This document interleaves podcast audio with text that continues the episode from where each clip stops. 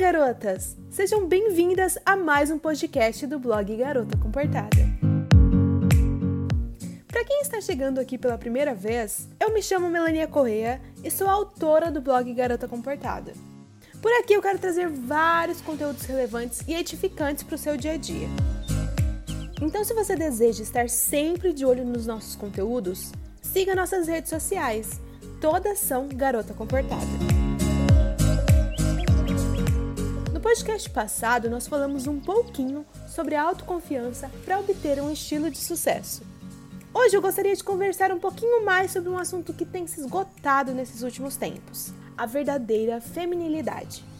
Mas antes de entrar realmente a fundo nesse assunto, eu quero começar contando para vocês uma história bem breve e eu queria muito que você prestasse atenção. É sobre uma das mulheres mais bonitas da Bíblia, Esther. Uma das coisas mais interessantes sobre a vida de Esther é como Deus utilizou uma simples e bela moça no livramento do seu povo. Existia na época o rei Assuero, que rompeu o seu casamento com a rainha Vashti. Logo ele, sem rainha, pediu que promovesse um concurso de beleza em todo o reino para selecionar a moça mais bela a fim de ser a sua nova esposa. Então, durante vários meses, Esther foi preparada para se apresentar ao rei. E então, no final da disputa, Esther foi escolhida como a mulher mais bonita de todo o reino. Tudo indicaria que depois de ter sido escolhida a esposa do rei, Esther então teria uma vida cheia de flores e totalmente tranquila. Mas infelizmente, a bela vida desta moça foi interrompida com o pronunciamento do rei. E foi declarado que todos os judeus deveriam ser mortos. Foi então que Deus usou Esther para salvar o seu povo de ser morto, já que ela era judia. Foi a elegância de Esther que propiciou a salvação do povo judeu. Deus usou de sua elegância para manifestar o poder da sua glória. O poder divino se manifestou na vida de Esther e a colocou em uma posição privilegiada.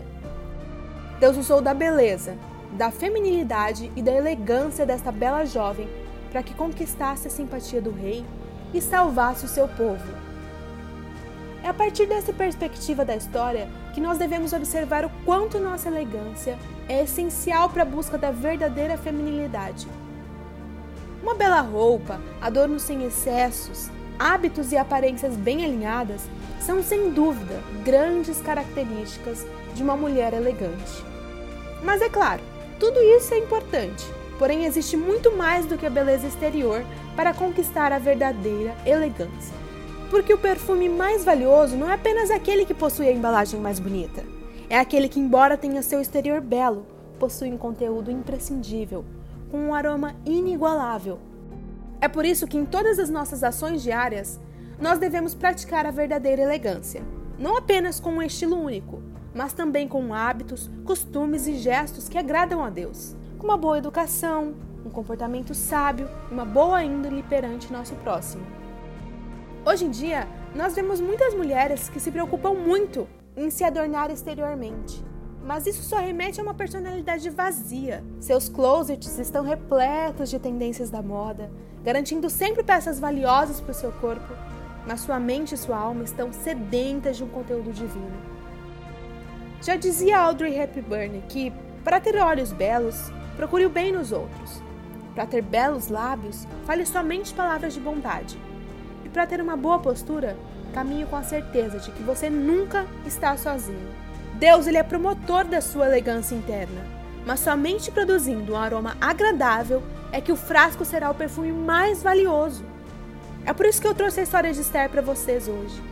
E ao conhecer essa história, nós percebemos que Deus também se alegra ao ver a sua serva reluzente de beleza, interior e exterior.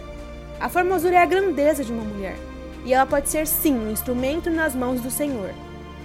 Uma mulher que se cuida e se zela, tanto em se presentear com belas roupas, mas também se enaltecer de bons costumes e hábitos, é perante os olhos do Pai uma verdadeira obra-prima. Espero muito que vocês tenham gostado desses ensinamentos de hoje, dessa reflexão diária.